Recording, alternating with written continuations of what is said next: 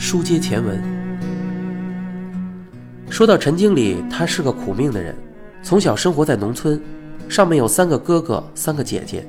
到了母亲生了他老七，家里已经一贫如洗，父母干活挣钱养家糊口，一天疲于奔命，早出晚归，从没给过他一个笑脸。毫不夸张，长这么大，他的爸爸从来没抱过他一次，妈妈也没亲过他一回。最大的哥哥比他也大十八岁，自己三五岁的时候，大哥想娶亲，家里没钱，就把他当成了出气筒。哥哥姐姐谁想打？都可以打他一顿。生在这样一个没有一点亲情的家里，陈经理从小就觉得自己是个多余的人，于是就恨，恨爸爸妈妈干什么要把他生到这个世上来。后来长大了，就自己到城里来打工，学着做了厨师。到了该结婚的年龄，就觉得别人结婚，自己也应该结婚，就糊里糊涂的娶了个老婆。什么叫爱？什么叫不爱？自己从小就没有这个概念，只知道娶妻生子是天经地义的事儿。后来老婆给生了个儿子，自己也挺高兴，日子就这样一天天的过来了。陈经理从年轻的时候就觉得自己和别的伙伴不一样，别的小伙子有点钱就去讨好女孩子啥的，自己却从来没有这个想法，只知道埋头苦干学技术。就连做个春梦，梦里的人都不是女孩，而是小伙子。这话又不敢问别人。自从到夜总会来打工，自己才开了眼界，知道了这世上不光有男欢女爱，还知道了世界上还有男男之爱一说。但是他也觉得，只有有钱人才能玩那些新鲜花样。而且明白的时候，自己已经三十多岁，儿子都上小学了。所以就收起了自己的那份心思，老老实实居家过日子。今天听了我的一番话，他突然升腾出一股强烈的欲望。每个人都在世上走一遭，为什么别人都想怎么活就怎么活，干嘛自己却要苦着自己？正好放暑假，老婆这两天带着孩子回乡下到老家去了，他就拉着我跑到超市里，买了两瓶白酒和一堆熟食。回到了自己家，接着喝酒。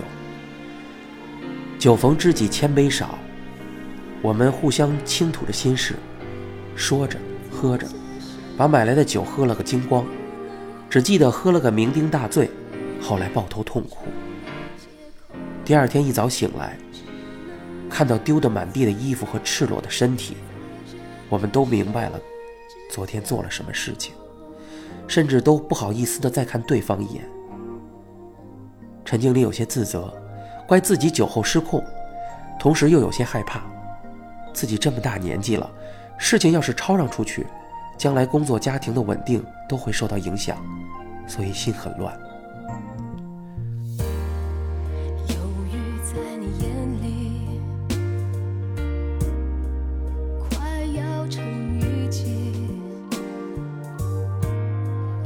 我昨天一夜睡得深沉。刚刚醒来，脸红扑扑的，眯起两只大眼睛，迷迷糊糊的想起了昨天的事情。我有生以来第一次感到什么叫幸福。幸福就是一个人宽厚的胸膛让自己依靠，再不用胆战心惊的面对这个世界。然而，我又有点怀疑幸福的真实，于是转过头看看身边的这个人，还伸出手摸了摸那厚实的肩膀，开心的笑了。陈经理心想，和自己相比，他本来就是个孩子。一股爱怜之心油然而生，不由得搂着我的肩膀，悄声说：“我们以后不能经常见面，你说行吗？”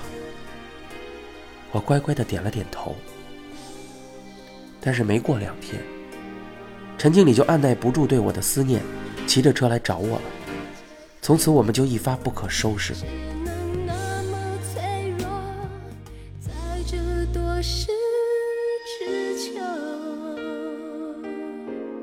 我就业的单位是弹性工作时间，陈经理在夜总会做餐饮工作，上半天基本上没事儿，所以两个人有时间在一起品尝相守的快乐，也不影响陈经理的家庭生活。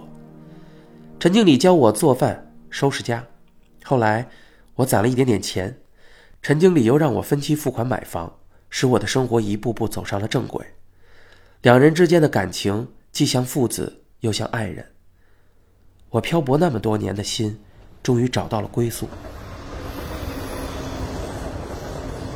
记得有一年回北京探亲，他禁不住想念，没过几天就到北京来找我了。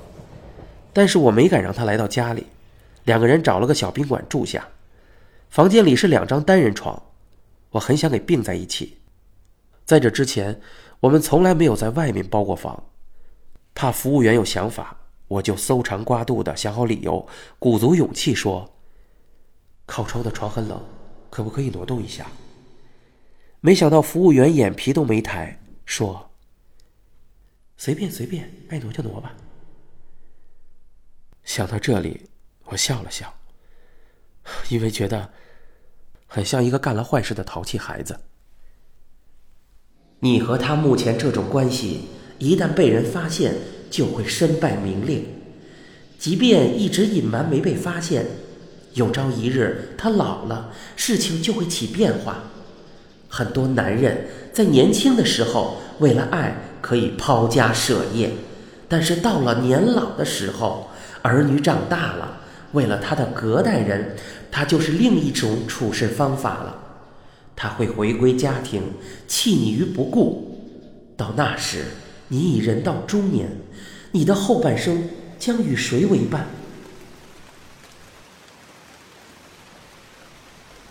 我的思绪又回到了莲姨劝我离开陈经理的那封信，眉头不由得紧紧的蹙了起来。我不是回避莲姨谈这件事。但是不知道怎么样才能使他理解。我觉得生活不是单选题，只能选 A 或选 B。生活更不像一道证明题，由 A 可以推出 B 那样简单。生活是有一连串的偶然性，我们常常是随着偶然性不断向前飘，不能回头，只能由一个偶然性走向下一个偶然性。也许你并没有发现这些一连串的偶然性，但是它的确存在，比如。那次送粮食，我偶然遇到了招聘，我就成了夜总会的歌手。大学毕业那天，我偶然在夜总会门口碰到了陈经理，我偶然的喝醉了酒，没有任何思想准备的偶然的跟他讲了我的身份，偶然的知道他也是同志，结果，我的生活就成了目前的这个样子。既然生活是由偶然性引导的，在偶然性发生的一刹那。我完全可能被带到别的方向，例如那天没有遇到陈经理，或者陈经理不是同志，我今天的生活可能就是另一个样子。因为偶然性是不确定的，所以仿佛生活看起来是别的样子也行。的确，生活也确实存在着无数可能。问题是一个人的生活是一场不能预演的直播，你不能回头。因此，在同一段时间内，也就不能尝试其他的可能了。所以，生活又仿佛是非如此不可。当我试图承认生活是别样也行时，偶然性已经把我的生活拉到非如此不可上。今后还会遇到什么样的偶然？这个问题没有答案，永远没有答案。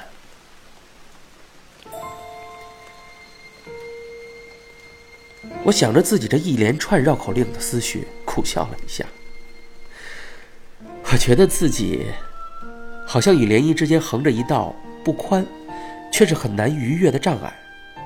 虽然可以相望，可以对话，但总有一种距离感。最后，我只用简短的几句话给涟漪回了信：“阿姨，您对同志还缺乏了解。”我们的生活和异性恋有着天壤之别，事情绝不是像你想象的同性恋与异性恋的生活的区别，只是相爱的两个人由一男一女变成两个人那么简单。你帮我设想下，我所在的这个城市那么小，如果我和一个同龄男人每日里双进双出，没多久，整个城市就会知道。到那时，我们该如何工作，如何继续生活？就是我们肯硬着头皮过下去，单位里也会把我们开掉。树林里有两条路，我被命运逼到了人迹罕至的一条，那是多么的与众不同的一条路。阿姨，我觉得成长的过程就是努力接受人性缺失的过程，包括您说的毛毛和星星，他们肯定不会像您表面上看到的那么简单，肯定也有一肚子不为人知的辛酸史。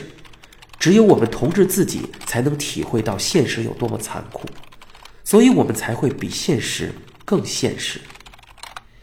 信中你想通过 QQ 和我联系，这是我的 QQ 号码。关于我的事情，等我有了时间再慢慢跟您在 QQ 上说吧。阿姨，您为我操了不少心，我感到很温暖，我真诚的感谢您。